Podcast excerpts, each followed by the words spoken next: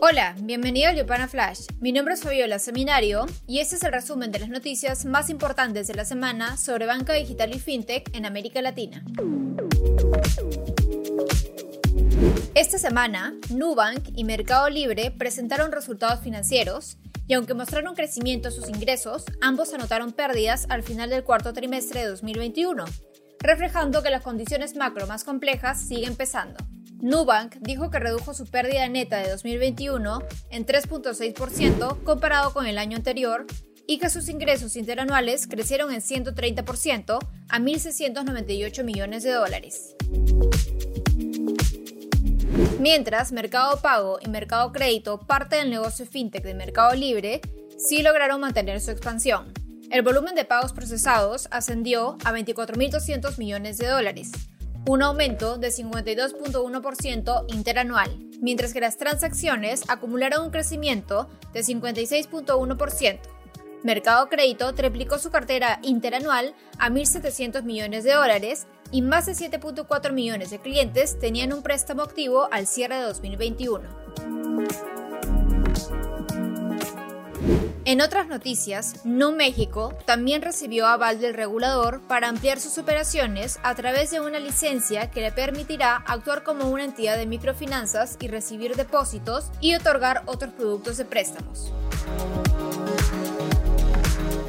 En Perú, la plataforma de intercambio de criptomonedas Fluyes fue noticia entre la prensa local al autodenominarse como el primer criptobank del país, asegurando tener una licencia operativa otorgada por la Superintendencia de Banca y Seguros. No obstante, la entidad pública emitió un comunicado señalando que Fluyes está registrada como casa de cambio, mas no cuenta con la autorización para realizar captación financiera u operar como banco.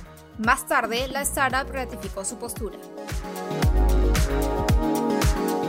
También en el ámbito cripto, Velo presentó una tarjeta prepaga en asociación con Mastercard que convertirá pesos argentinos en criptomonedas automáticamente al hacer compras.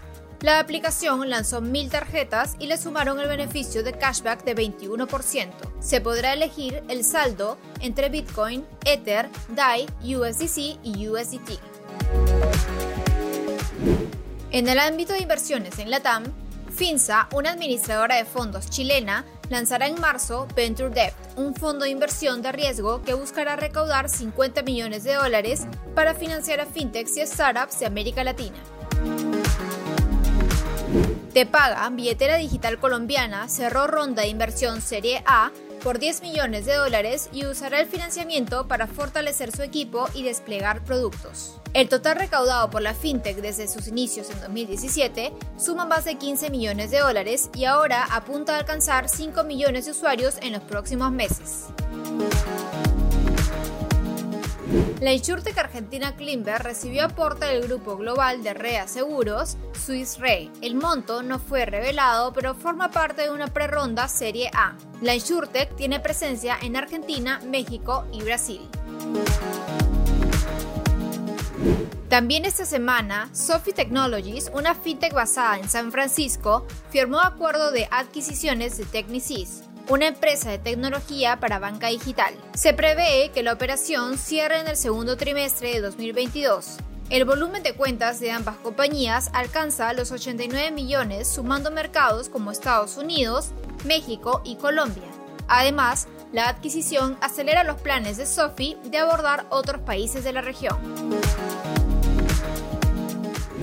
Por otro lado, la fintech de pagos B2B Tunes nombró a Jenna Wire como su nueva vicepresidenta para la TAM con el fin de afianzar su estrategia de crecimiento y crear alianzas con los principales medios de pago digitales en la región. Jenna Wire ha trabajado anteriormente como miembro del consejo directivo en Money Services Business Association, asociación comercial enfocada en la industria de servicios monetarios no bancarios.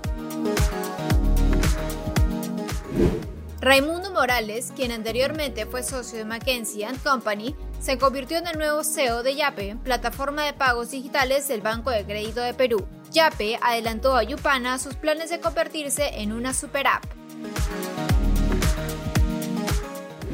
Finalmente, es sabido que la inteligencia artificial está emergiendo como una tecnología fundamental para la innovación en servicios financieros. Pero ¿cómo impactará esta tecnología en la industria y cuáles son los casos concretos que los jugadores deben empezar a aplicar? Apúntate a nuestra clase magistral para saber cómo la inteligencia artificial permitirá el crecimiento de los negocios fintech ofreciendo protección e innovación. Te esperamos este 15 de marzo.